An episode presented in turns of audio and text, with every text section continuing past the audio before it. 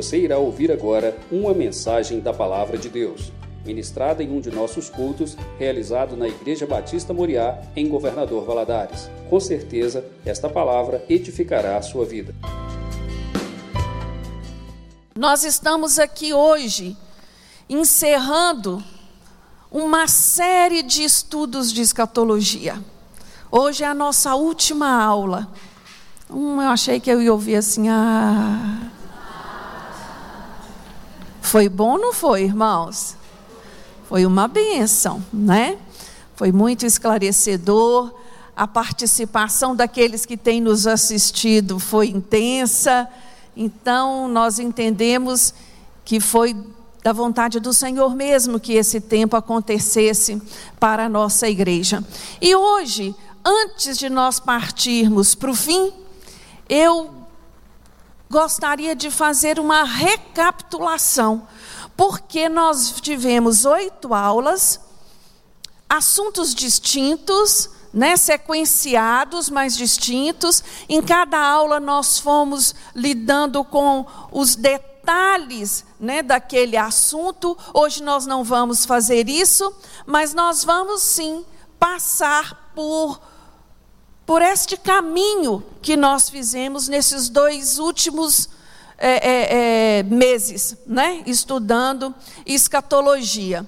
Nós entendemos que a palavra de Deus ela, ela nos deixa claro que conhecidas são de Deus desde o princípio do mundo todas as suas obras. Então Deus tem pré-estabelecido todos estes eventos, né, cada um deles até o fim.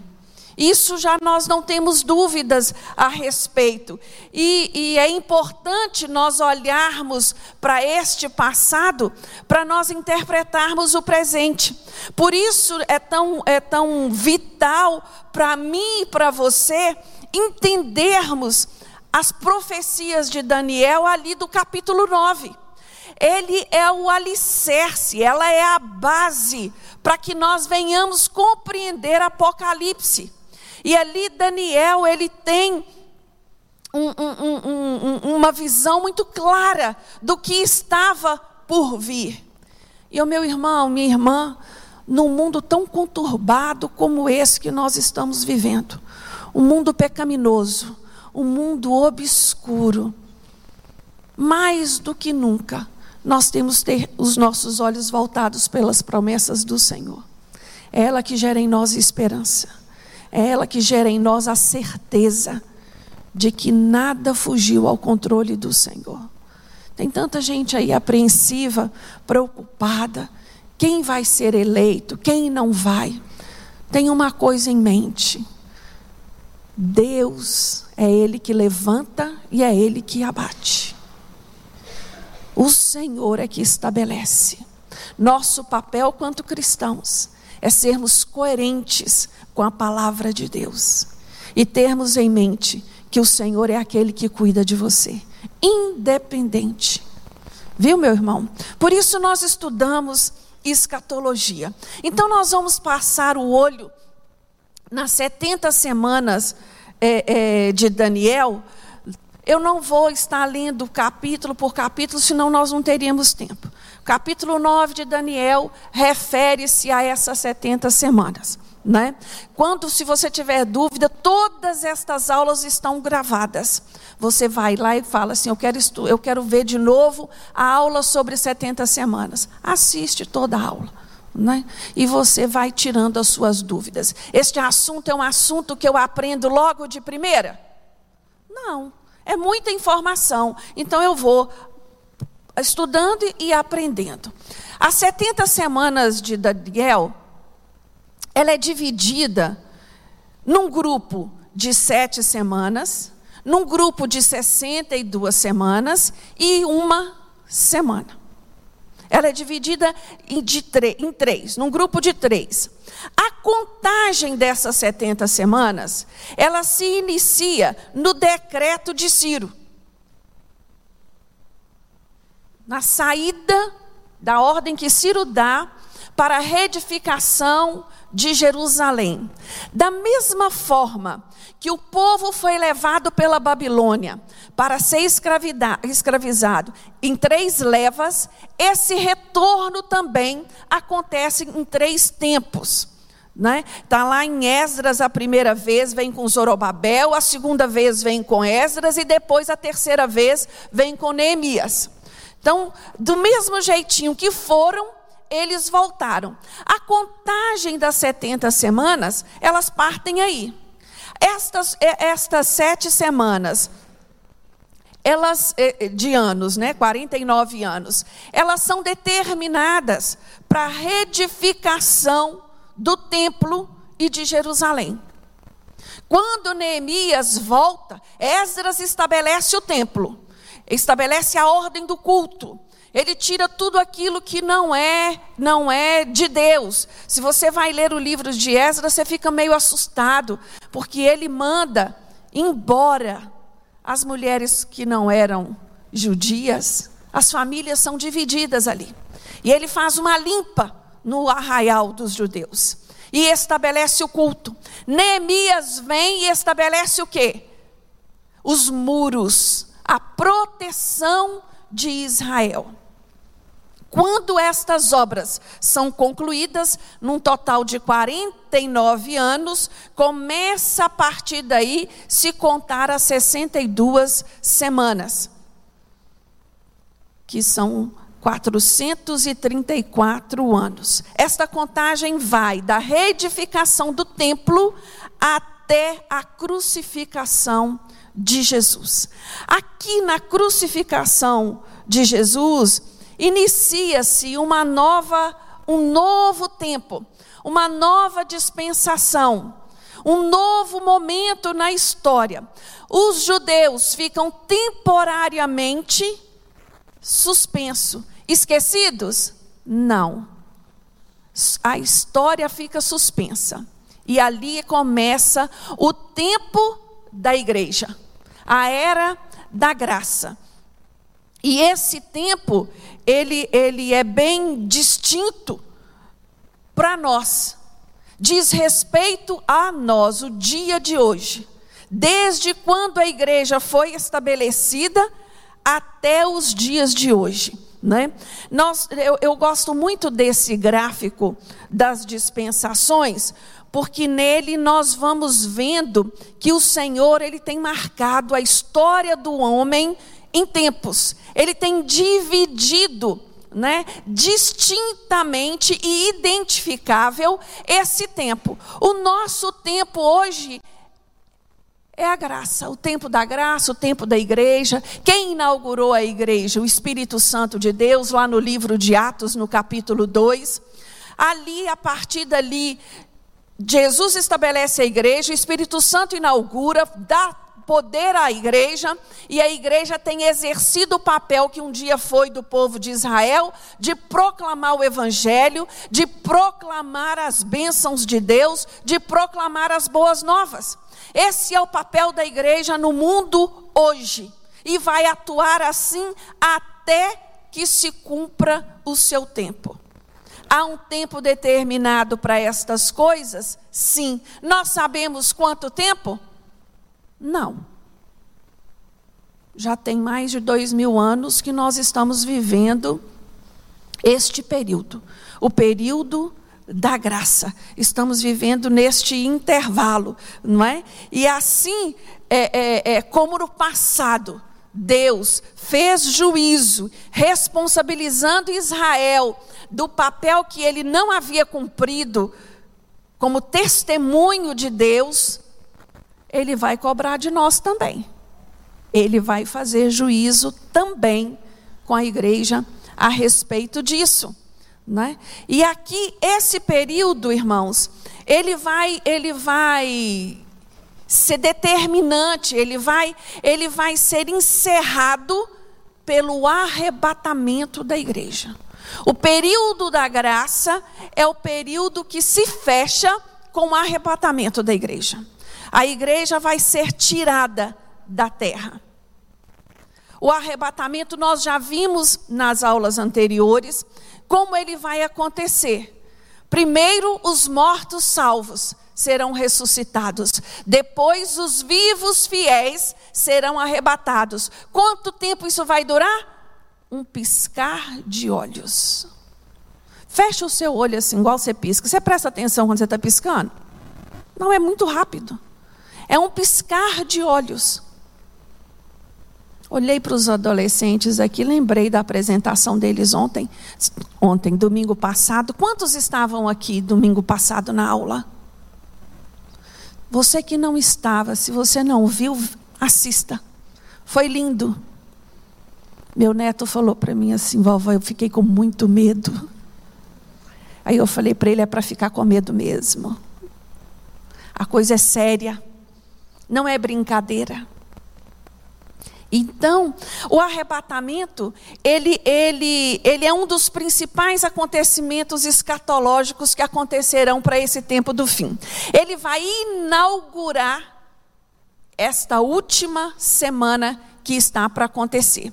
A palavra de Deus nos fala em 1 Tessalonicenses 4, 16, 17 se você quiser abrir sua Bíblia ou então só anotar, está escrito assim: Porque o mesmo Senhor descerá do céu com alarido e com voz de arcanjo e com a trombeta de Deus, e os que morreram em Cristo ressuscitarão primeiro. Depois nós, os que ficarmos vivos, seremos arrebatados juntamente com eles nas nuvens, a encontrar o Senhor nos ares, e assim estaremos sempre com o Senhor. O arrebatamento, como eu disse, é este evento. Ele vai abrir esta série, que vai abranger Israel, a igreja e todas as nações do mundo. Neste momento do arrebatamento, o mundo não vai ser notificado. Quem vai ouvir o chamado? Quem vai encontrar com Jesus nas nuvens? Os salvos. Ninguém vai ver Jesus que não seja salvo. Quem não é salvo não vai ouvir Jesus chamá-lo. Ele vai dar conta de que algo horrível aconteceu pelo desaparecimento de milhares e milhares e milhares de pessoas, simultaneamente. Nós podemos ter uma noção do desdobramento deste evento na Terra o caos instalado, a dificuldade que vai ser, o desespero, o sofrimento, né? O mundo não vai tomar conhecimento do evento em si, mas sim do desaparecimento de toda a problemática instalada na terra. Aqui começa-se a grande tribulação. Ela é inaugurada a partir daí a grande tribulação vai ser uma uma uma uma das é, é vai ser algo assim tão assustador um tempo de tanta luta de tanta dificuldade que se não fosse abreviado ninguém escaparia agora muitas pessoas acreditam que a igreja vai passar pela tribulação. Nós não cremos nisso porque a Bíblia nos diz em Apocalipse 3:10, se você quiser abrir a sua Bíblia, abra, por favor. Lá está escrito assim: Visto que guardaste a palavra da minha perseverança, também eu te guardarei da hora da tribulação que há de vir sobre todo o mundo, para provar os que habitam sobre a terra. Segundo esta palavra, segundo esta referência, a igreja vai ser guardada na tribulação ou da tribulação? Da tribulação. A igreja vai ser arrebatada. E aqui nós vemos neste gráfico nós estamos aqui nos tempos atuais, vivendo já neste, neste exato momento de 2022 o princípio das dores. Nas aulas anteriores, nós vimos como o sofrimento tem multiplicado, como os sinais que Jesus nos deu no sermão da montanha, no sermão é, profético lá em Mateus, que as coisas têm só agravado né? Então nós estamos nesse tempo, no princípio das dores. Nós, ninguém pode negar. Tudo que está acontecendo aí sempre existiu? Sempre. Mas não na intensidade que vivemos hoje. Não. Não. Então, a igreja está para ser arrebatada a qualquer momento. Esta é a minha expectativa e a sua expectativa. Amém? A qualquer momento, Jesus vem buscar a sua igreja. Neste momento que a igreja é arrebatada, no, na terra inicia-se a grande tribulação, mas no céu também tem um evento específico acontecendo neste período de tempo.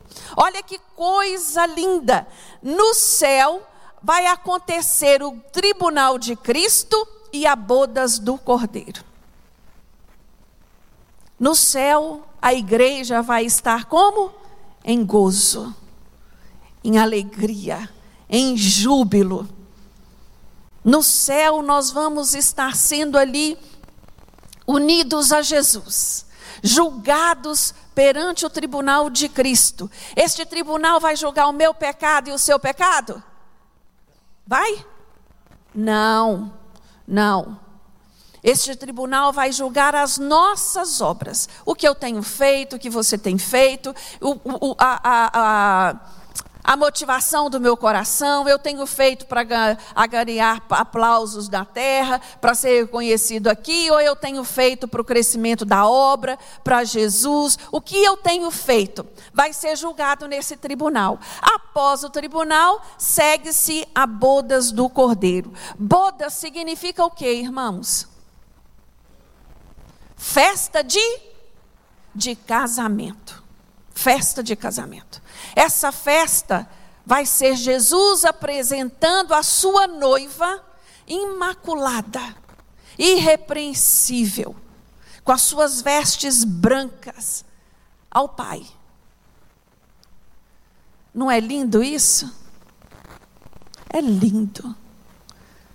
Quando, quando meu filho apresentou a sua noiva, Ai, que emoção. Se para nós isso é lindo, imagina no céu. Que coisa tremenda vai ser ser apresentada ao Pai. Esta é a minha noiva. Estes são os que o Senhor me deu. Isso acontece no céu, na terra nós estamos aqui nós não, né? Deus me livre. Recorri, corrigindo a minha fala. Na terra vai estar acontecendo a grande tribulação. Esse tempo da grande tribulação, Daniel divide ele em dois tempos. No capítulo, no versículo 27. Ele vai dizer que essa septuagésima semana, ela vai ter três anos e meio de uma falsa paz, de um falso acordo, de um tempo de equilíbrio. E isso é, é, é, é, nos dá a entender que o anticristo, ele vai surgir como a solução daquele caos, como resposta de tudo aquilo que está acontecendo. Ele vai ter com ele uma fala própria para explicar por que as pessoas desapareceram. Na aula passada, foi apresentado aqui dois vídeos falando sobre a nova ordem mundial. A agenda da nova ordem mundial é 2030, mas você acredita realmente que é só em 2030 que eles vão começar a discutir este assunto? O cenário, meus irmãos, está sendo preparado preparado para esta nova ordem mundial. E uma das respostas do anticristo para aqueles que sumiram vai ser essa. Esse povo foi abduzido porque eles não cabiam nessa nova ordem mundial para a terra. São muito atrasados. Eram muito de mente fechada. Muito preocupado com o Cristo deles. Muito preocupado com os princípios e valores estabelecidos pelo Cristo deles. Esse vai ser mais ou menos o discurso né, de, de, do anticristo. Acredita-se que este homem deva ser judeu ou descendente de judeu, para que ele consiga fazer esse acordo com o povo judeu, né? para que ele convença os judeus desse, dessa função a qual ele vai se promover né, a estabelecer. Para que esse tempo aconteça, para que a grande tribulação ocorra com esse governo satânico, Satanás ele vai formar uma, uma trindade. E essa trindade vai estabelecer esse tempo de muita força e atuação do demônio. Hoje muita gente pensa, né, que Satanás ele está aí atuando com inventa e popa, mas não queira imaginar como vai ser aqui a função dele.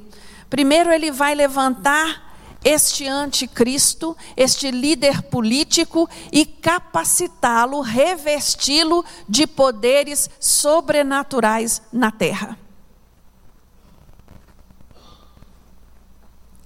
Para que os povos creem no anticristo, para que os povos creem nesse líder político, será levantado um auxiliador um líder religioso.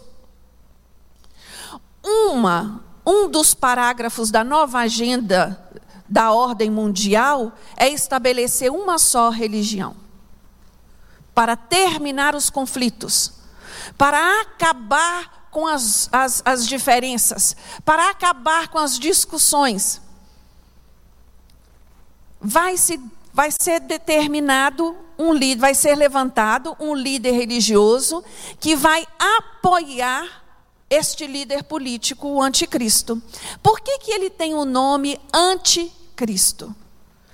Satanás, como imitador de tudo que Deus faz, ele vai criar esse filho para ele. Ele vai ter este aí para fazer tudo aquilo que foge dos princípios de Jesus. E ele vai se apresentar como Messias, como resposta, como solução para tudo que está estabelecido naquele momento. E o próprio Daniel vai dizer que durante um período de três anos e meio, haverá sim um tempo de paz. Daniel 9, 27 diz assim: Ele confirmará uma aliança com muitos por uma semana, mas na metade da semana fará cessar o sacrifício e a oferta de cereais. E sobre a asa das abominações virá o assolador, até a destruição terminada, a qual será derramada sobre o assolador. Então ele vai ter um tempo de atuação esses três anos e meio, ele vai estar atuando ali, parecendo que está funcionando, não é? Vai ter aí uma falsa, uma falsa paz, uma falsa ordem, mas no, na metade da primeira semana ele vai profanar o templo e ali começa para os judeus um despertar nós fomos enganados. Ele não é quem nós esperávamos que fosse. E o povo judeu, como nação, vai clamar pelo Messias. Nós sabemos que até os dias de hoje, inúmeros judeus se convertem a Jesus. Inúmeros. Mas quanto nação, não esta conversão quanto nação vai acontecer aqui, na segunda metade da, da tribulação, no auge do sofrimento e da perseguição. A Bíblia diz que esse homem junto com a besta, esse falso profeta, eles vão perseguir a, o, o, o, povo de Deus, eles vão perseguir aqueles que não aceitam a marca da besta. Quem estiver neste tempo aqui, como foi muito bem explicado na aula deste dia, Se eu não me engano, foi o pastor que deu essa aula, não foi, pastor? Foi muito bem explicado que as pessoas, elas terão a escolha. Você vai receber a marca do anticristo? Não, não. Eu sei o que está acontecendo aqui, eu identifico. Eu fui criado na igreja. Eu fui criado ouvindo a palavra de Deus. Só que eu me desviei, eu vacilei, eu não busquei andar em santidade, eu dei lugar à minha carne, eu procurei os meus prazeres em detrimento em servir a Cristo. Mas eu sei do que se trata esse tempo, eu não aceito não. Ah, não, a Bíblia diz que vai ser o quê? Degolado. Deve ser a morte mais horrível que tem. Vai ser degolado. Então, vai ser um tempo de muito sofrimento, de muita perseguição e de muita dificuldade. Uma coisa que me chamou a atenção no decorrer desses desses oito domingos que estudamos escatologia, foi o número de vezes que essa pergunta foi feita: Vai haver salvação na grande tribulação? Por que, que você acha que tanta gente perguntou isso? Meu querido, não foi uma vez nem duas, não.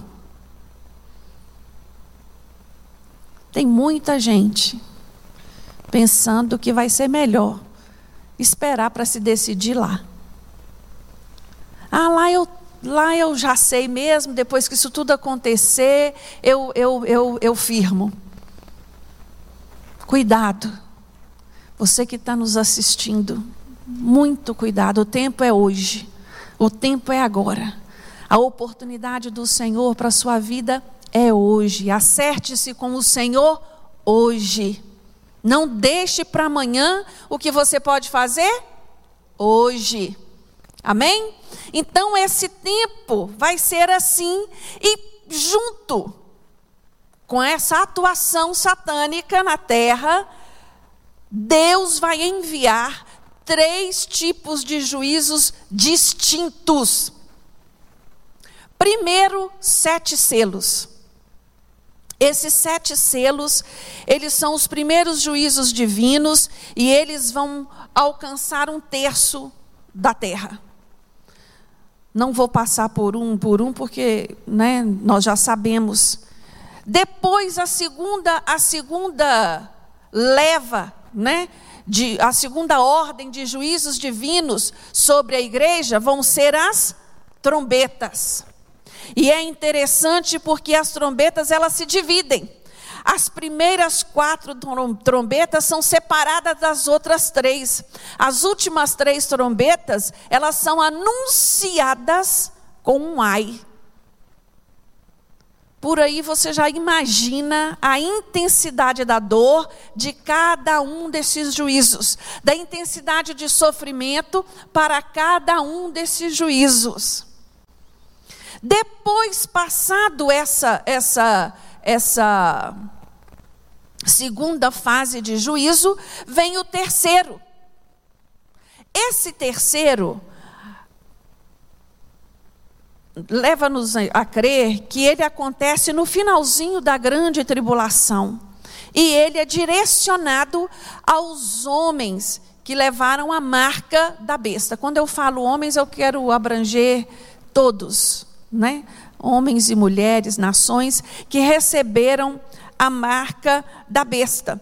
Porque lá no capítulo 16, no versículo 2, fala assim: O primeiro saiu e derramou a sua taça sobre a terra, e apareceu uma chaga feia e dolorosa nos homens que tinham o sinal da besta e que adoravam a sua imagem.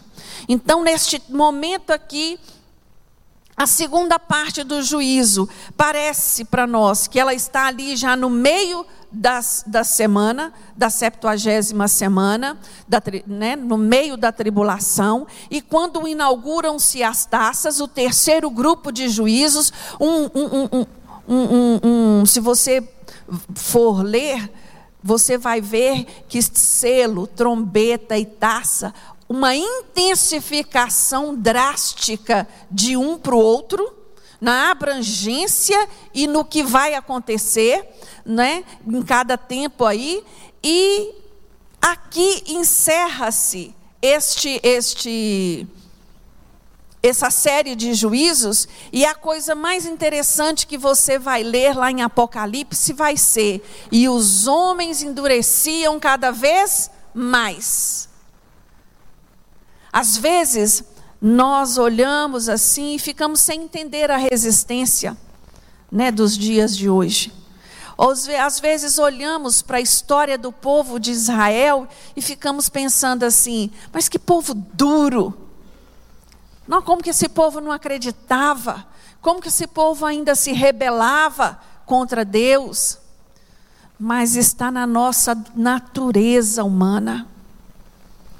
E nós temos que pedir muito ao Senhor que o Espírito Santo de Deus quebre essa tendência que nós temos de nos rebelar contra as coisas de Deus. Ou então, pior, adaptar para o jeito que nós achamos que deve ser a palavra de Deus.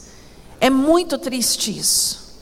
Isso é algo devastador dentro da igreja do Senhor quando alguém começa a pensar assim: não, mas não precisa ser isso tudo. Não, não, isso era para aquele tempo. Não, hoje é diferente. O homem mudou, meus irmãos. O mundo mudou. Tecnologicamente falando, cientificamente falando, não é? Evoluiu mas a natureza humana é a mesma, desde Adão. Desde que Adão caiu, a natureza humana é a mesma. Nós somos tendenciosos. Se nós não trouxermos a nossa mente, nosso coração, nossas emoções, a nossa alma cativos à palavra de Deus e ao Espírito Santo de Deus, não dá nada não dá nada que presta. E aqui estes homens, vendo tudo o que estava acontecendo, continuavam endurecidos, né? Continuavam ali duros.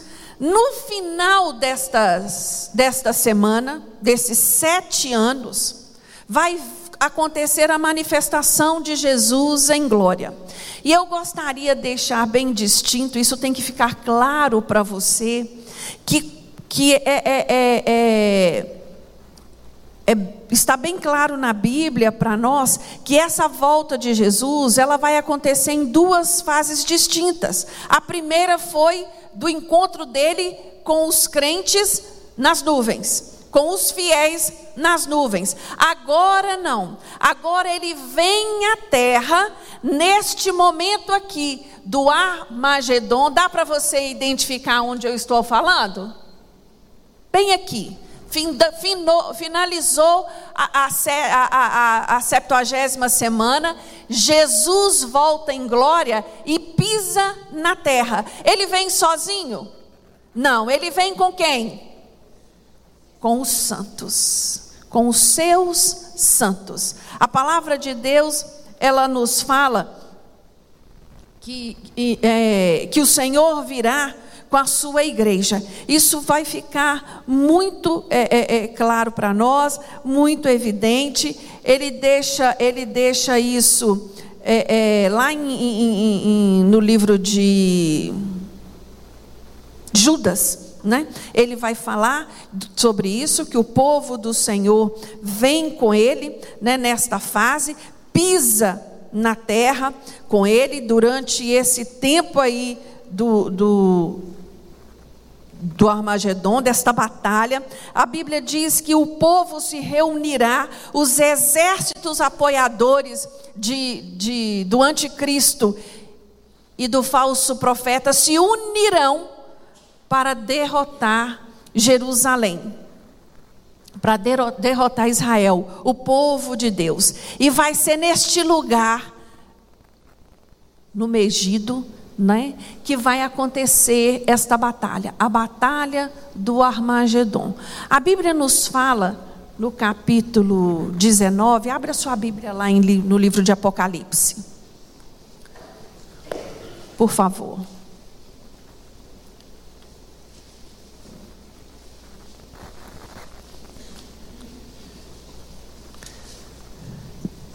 Aqui fala sobre é, é, esta batalha, né, a partir do versículo 11, no capítulo 19. E ali fica claro para nós como Jesus vai derrotar este povo. Está no versículo 15, esse exército. A Bíblia diz que esse exército, ele é um mar de gente, é incalculável. Quando nós vimos um vídeo passado, né, uma, um, um acordo sendo estabelecido ali entre Rússia, China e a Índia já já, já apoiou e já está fazendo parte desse acordo, estes países, irmãos, são os países com maior número populacional na Terra. Imagina a união de exércitos só dos três. Só os três você já pode ter uma noção do que vai ser esse exército. Mas no versículo 15, a palavra de Deus fala no, no versículo 14: Seguiam-nos exércitos que estão no céu em cavalos brancos e vestidos de linho fino, branco e puro, quem vinha com Jesus. E da sua boca saía uma espada afiada para ferir com ela as nações. Da mesma forma que pela boca de Jesus saiu vida e saiu cura porque é isso que os evangelhos nos testificam. Bastava uma palavra de Jesus para ser curado. Aqui também, né? O apóstolo, quando tem essa visão da sua boca sair a espada, não é uma visão literal. Ele não via algo saindo da boca de, né, um, seria um monstro. O que ele via era Jesus abrindo a sua boca e aquele povo caindo morto caindo morto, aquele exército caindo morto. E ali se inaugura, a partir da batalha do Armagedon, se inaugura o milênio. Foi a nossa tema da nossa aula passada. Mil anos de governo de Jesus Cristo na terra. Nós vimos os propósitos deste governo, entendemos que esse governo, esse tempo é na terra, não é no céu, porque muitos confundem, né? Esse o texto de Isaías é, no capítulo 65, como se estivesse fazendo referência do céu, mas se você ler atentamente, você vai ver que o texto faz menção à morte. Lá fala que quem morrer com 100 anos vai morrer o quê? Menino. Vai morrer jovem. Meu sogro morreu com 86 anos. E eu achava muito engraçado. Quando chegava no 86, 96 anos, quando chegava notícia de que algum amigo dele havia falecido, ele sempre usava essa expressão: Nossa, morreu menino demais. 89, 90. Né? Então, aqui no, no, no, no tempo do milênio, aos 100 anos, vai morrer jovem né? quem, quem passar por isso. Esse governo de mil anos, ele vai ser, ele vai ser marcado por mudanças geológicas na Terra. Né? Nós vimos que no final da grande tribulação vai haver um terremoto, uma das taças, vai, a última taça é um terremoto tão terrível que os montes e as ilhas sumirão. Isso quer dizer o quê? Vão ser esmiuçados. Não vai ser mais como nós conhecemos nos dias de hoje. Então, esse tempo vai ser diferente. O céu, a, a, a atmosfera vai ser limpa desta contaminação que está aí. E a Bíblia diz, lá no capítulo 65 de Isaías, que, que os animais, a vida humana vai ser prolongada, os animais eles vão viver, não vai haver essa, essa agressividade que existe hoje, né, nos animais é, da selva com os domésticos, né, não vai haver essa distinção, e, e, e, e isso tudo nós vamos, a Bíblia fala que a criança ela vai pôr a mão no ninho da víbora. Quando se refere à víbora, é uma das cobras mais peçonhentas, mais venenosas. Né? Isso tudo vai ser transformado por este período de mil anos. Foi aí até o domingo passado a nossa aula, não foi? Fechamos aí. Agora, passa-se mil, an mil anos. Você está com a sua Bíblia aberta em Apocalipse? Capítulo 20. Passou-se os mil anos. Versículo 7.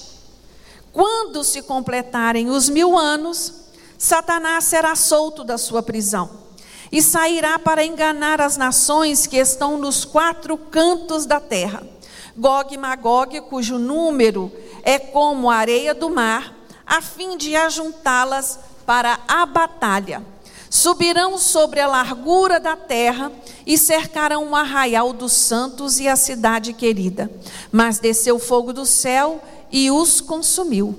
E o diabo que os enganava foi lançado no lago de fogo e enxofre, onde estão a besta e o falso profeta. De dia e de noite serão atormentados para todos sempre.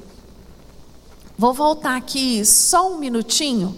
Quando, quando acontece a, esta, esta batalha aqui, o anticristo e a besta, eles são derrotados e eles vão inaugurar o inferno. São eles que vão abrir o inferno. De, Satanás vai ficar preso por mil anos no abismo. Esta prisão, após mil anos, ele será solto. Aí você pergunta, mas para que que esse, esse sujeito vai ser solto? Já foi preso, já acabou tudo, mas por que, que ele tem que ser solto de novo? E a Bíblia nos deixa claro: Deus é Deus de justiça. E aqueles que nasceram durante o milênio vão precisar também fazer a sua escolha.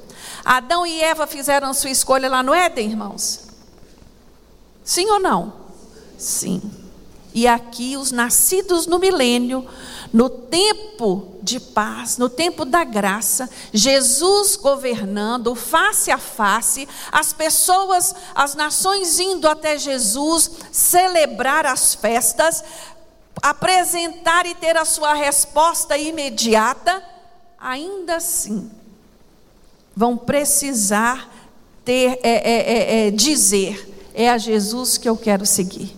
Eles vão ter que fazer as suas escolhas nesse, nesse, nesse período. Né? E aí, a, a, Satanás sendo solto, além de provar os que nasceram no milênio, ele vai também, esse momento, revelar o que está no coração daqueles que nasceram ali, daqueles que estão vivendo ali, que não conheceram a tribulação, não conheceram o que se passou antes, conheceram de ouvir falar, talvez, mas vão vivenciar este momento agora e ter que passar por uma escolha. Eles vão ter que demonstrar. E você vai entender, como no texto que nós acabamos de ler, que a multidão que vai seguir Satanás para essa última eh, eh, revolta não é pequena. Não é isso que o autor, o, apóstolo João nos diz aqui no capítulo 20, versículo 8? O número é como a areia do mar. O número do, dos povos que vão se ajuntar a Satanás para esta última essa última revolta, né? Ela será uma revolta mundial. as nações que passarem para o pro, pro milênio, algumas delas, né, ou muitas delas, pelo que parece aqui, vão se unir a Satanás e vão, como o tempo do milênio vai ser um tempo de muita fertilidade, eu acredito que a população, quando nós olhamos para os juízos, nós vemos o tanto de gente que morre. Quando chega o tempo do milênio, eu acredito que o número do, de pessoas vai crescer muito rápido. Né? A fertilidade humana vai ser muito grande naquele tempo. E, aí, e, e a vida humana prolongada, então vocês imaginam que essa população ela vai crescer muito. E aqui encontra-se um exército novamente se voltando agora contra Israel? Não, mas contra o governo de Jesus. Esse vai ser o levante. O capítulo, o versículo 9 do capítulo 20 fala: Subiram sobre a largura da terra e cercaram o arraial dos santos e a cidade querida. E a Bíblia diz que desceu fogo de onde? Do céu e foram todos destruídos. A partir do versículo 11, não sei se a sua Bíblia faz isso, mas a minha faz. A minha traz um subtítulo aí, né, o juízo final. Capítulo 20, a partir do versículo 11. Então vi um grande trono branco e o que estava sentado sobre ele. Da presença dele fugiram a terra e o céu, e não se achou lugar para eles e viu os mortos, grandes e pequenos, que estavam diante do trono, e abriram-se livros. Abriu-se outro livro, que é o da vida. Os mortos foram julgados pelas coisas que estavam escritas nos livros, segundo as suas obras. O mar entregou os mortos que nele havia. Já ouvi muita gente me perguntar, mas como que vai ser isso?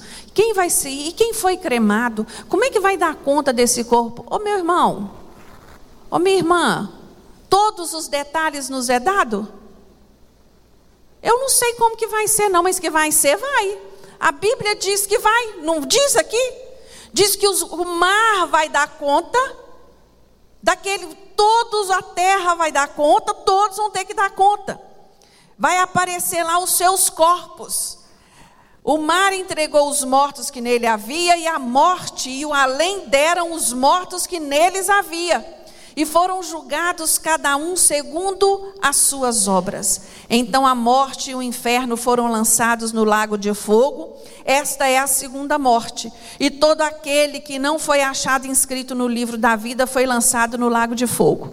Irmãos, nós sabemos que o grande trono branco não está aqui para julgar inocente. O livro da vida está ali presente para testificar que não há engano, que não há erro. Todos ali foram julgados, vão ser julgados pela verdade. A verdade de quem? De Deus. A verdade de Deus todos. João 3,18 diz assim: quem nele crê não é julgado, porque já foi arrebatado, já está com Cristo. Agora, quem nele não crê está julgado. Já está julgado.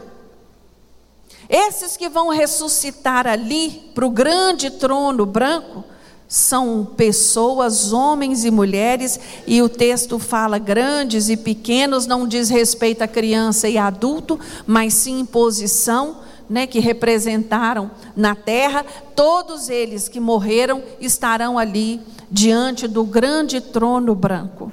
Você pode nomear aí quem você pensar aí. Vão estar ali para prestar conta das suas obras.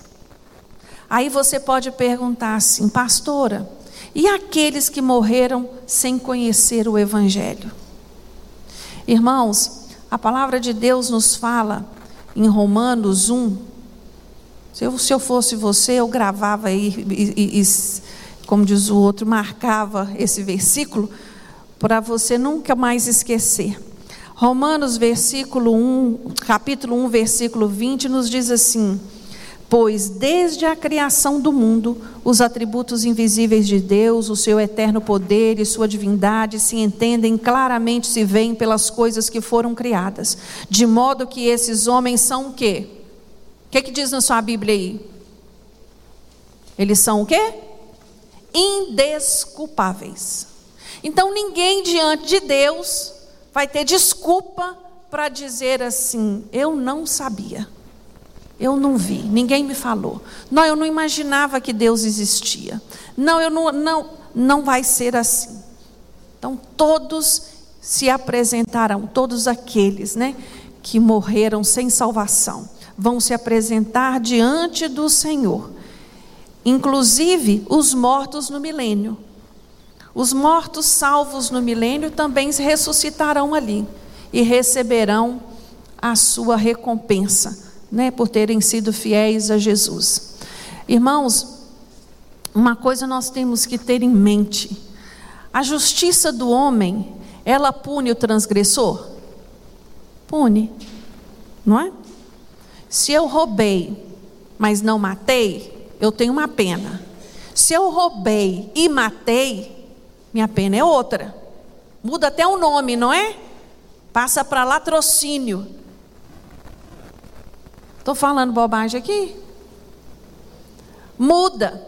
Então, você, você imagina se nós, se a nossa justiça diante de Deus, ela é trapo de imundície, e nós temos esse senso, Deus, que é a justiça, Ele vai julgar cada um de acordo com a sua obra. Nós entendemos o que? que vai haver gradação lá no inferno. Não dá para entender isso? Uns vão ficar lá juntinho de Satanás e outros vão ficar um degrau acima, um degrau dois acima. Mas que todos vão estar condenados ao sofrimento eterno, é o que a Bíblia nos diz e é assim que nós cremos. Ainda no capítulo é, 20 de. Capítulo 21, quer dizer, do texto de Apocalipse, nós vamos ver aqui a partir do versículo 1 o novo céu e a nova terra. Esse novo céu e essa nova terra, nós vamos entender que ele ainda difere ainda de todos aqueles eventos geológicos que aconteceu para a inauguração do milênio. Ele diz assim: Então vi um novo céu e uma nova terra, pois já o primeiro céu e a primeira terra passaram, e o mar já não existe. Vi também a cidade santa, nova Jerusalém, que de Deus descia do céu, ataviada como uma noiva para o seu noivo. E ouvi uma grande voz vinda do trono que dizia: Agora o tabernáculo de Deus está com os homens. Deus habitará com eles, e eles serão o seu povo, e o próprio Deus estará com ele e será o seu Deus. Deus enxugará de seus olhos toda lágrima. Não haverá mais morte, nem pranto, nem clamor, nem dor, pois já as primeiras coisas são passadas. E o que estava sentado no trono disse: Faço nova todas as coisas. E disse-me: Escreve, pois essas palavras são verdadeiras e fiéis. Disse-me mais: Está cumprido. Eu sou o Alfa e o Ômega, o princípio e o fim. A quem tiver sede de graça lhe darei da a quem tiver sede de graça lhe darei da fonte da água da vida. Quem vencer herdará todas as coisas, e eu serei seu Deus e ele será meu filho. Quanto, porém, aos medrosos, aos incrédulos, aos abomináveis, aos homicidas, aos adúlteros, aos feiticeiros, aos idólatras e a todos os mentirosos, a sua parte será no lago que arde com fogo e enxofre, que é a segunda morte.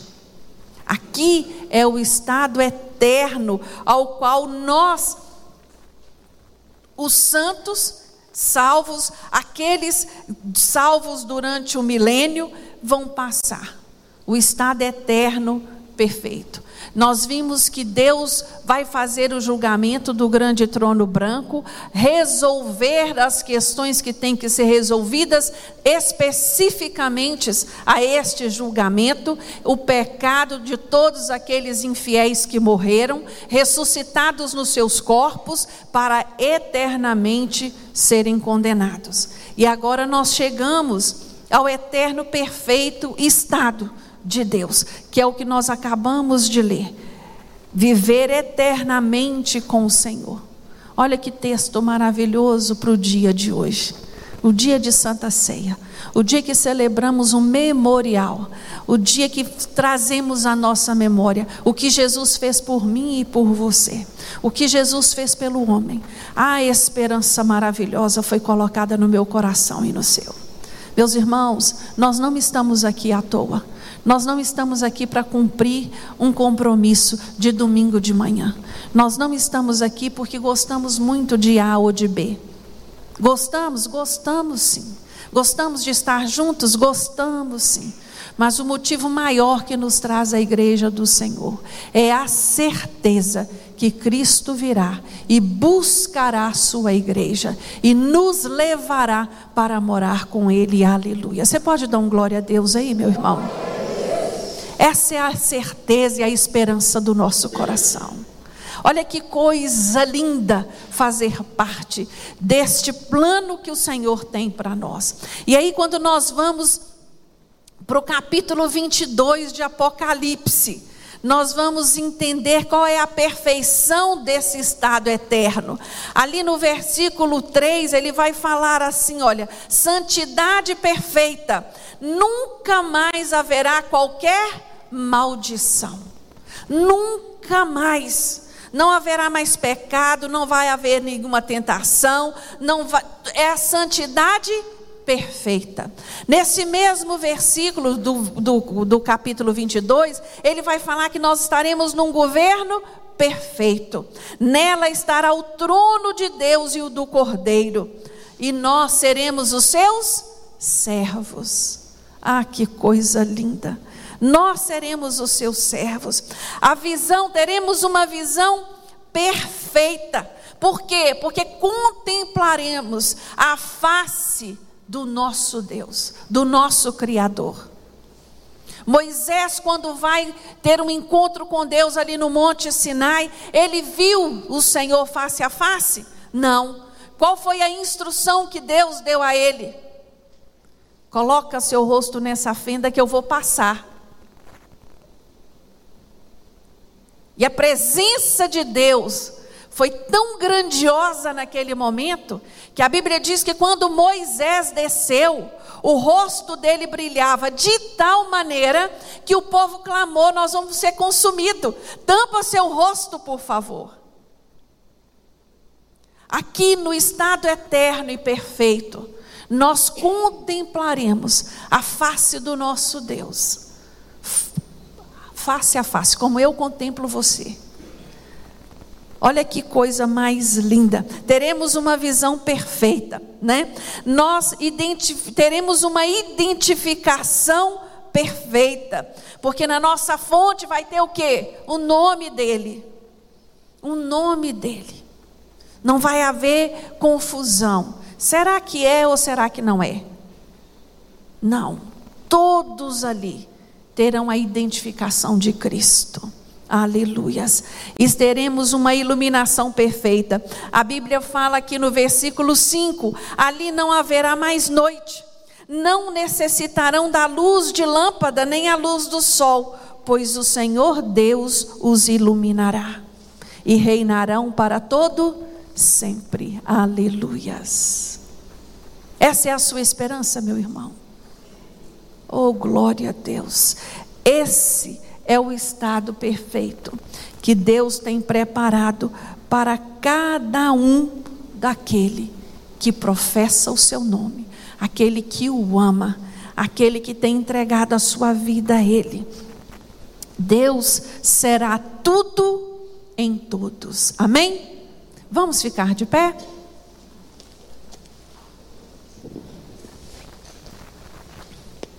Irmãos, perdão. Pastor, tinha alguma coisa para completar aqui?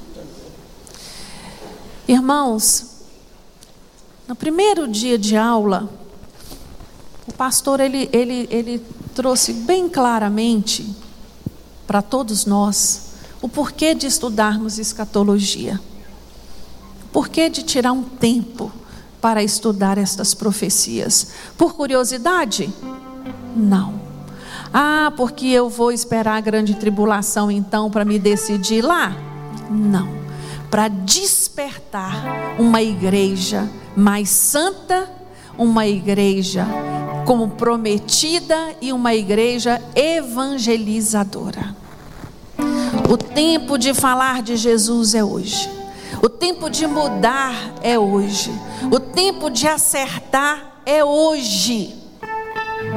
Deus não espera de mim nem de você um crente meia-boca, como se diz aí. Ele quer de nós compromisso, comprometimento. A palavra de Deus no livro de Juízes nos fala que o povo de Deus, quando se afastava do Senhor, o primeiro termômetro era o que? O primeiro sinal eram os dízimos e as ofertas e a frequência no templo. Busca de Deus, meu irmão.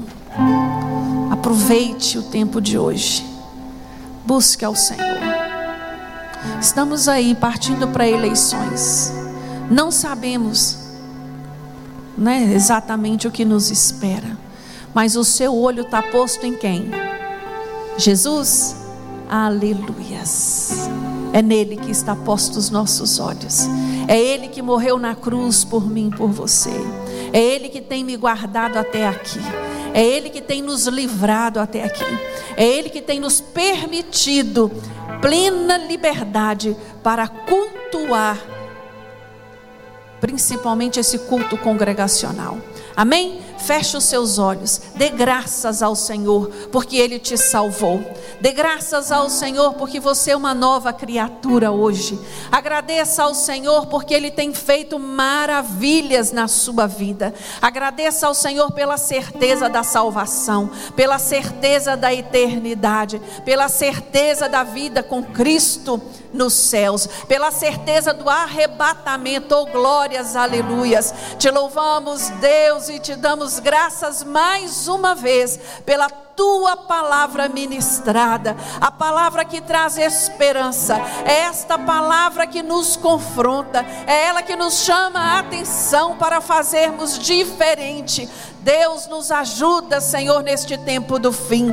Queremos ser cada dia mais, cada dia mais santo. Queremos cada dia mais andar, Senhor, de acordo com os teus preceitos. Tira de nós tudo aquilo que não provém do Senhor. Ajuda-nos, meu Deus, a firmar os nossos passos, a firmar os nossos joelhos no caminho que é Cristo Jesus. Tira todo embaraço, tira todo empecilho que porventura Deus Deus tem impedido muitos de caminhar neste caminho. Ajuda, toma pela mão, joga por terra os obstáculos no nome de Jesus e estabelece, Deus, o teu querer para a vida da tua igreja. Senhor, nesta manhã, mais uma vez, oramos a Ti pela nossa nação a nossa nação é uma nação abençoada. A nossa nação é uma nação onde mana leite e mel, verdadeiramente. A nossa nação é uma nação de um povo que ama ao próximo e que ama ao Senhor. Por isso, meu Deus, que o teu querer e a tua vontade seja estabelecida para nós no dia de hoje. É o que nós oramos a Ti, no nome de Jesus. Amém. Deus abençoe o seu domingo.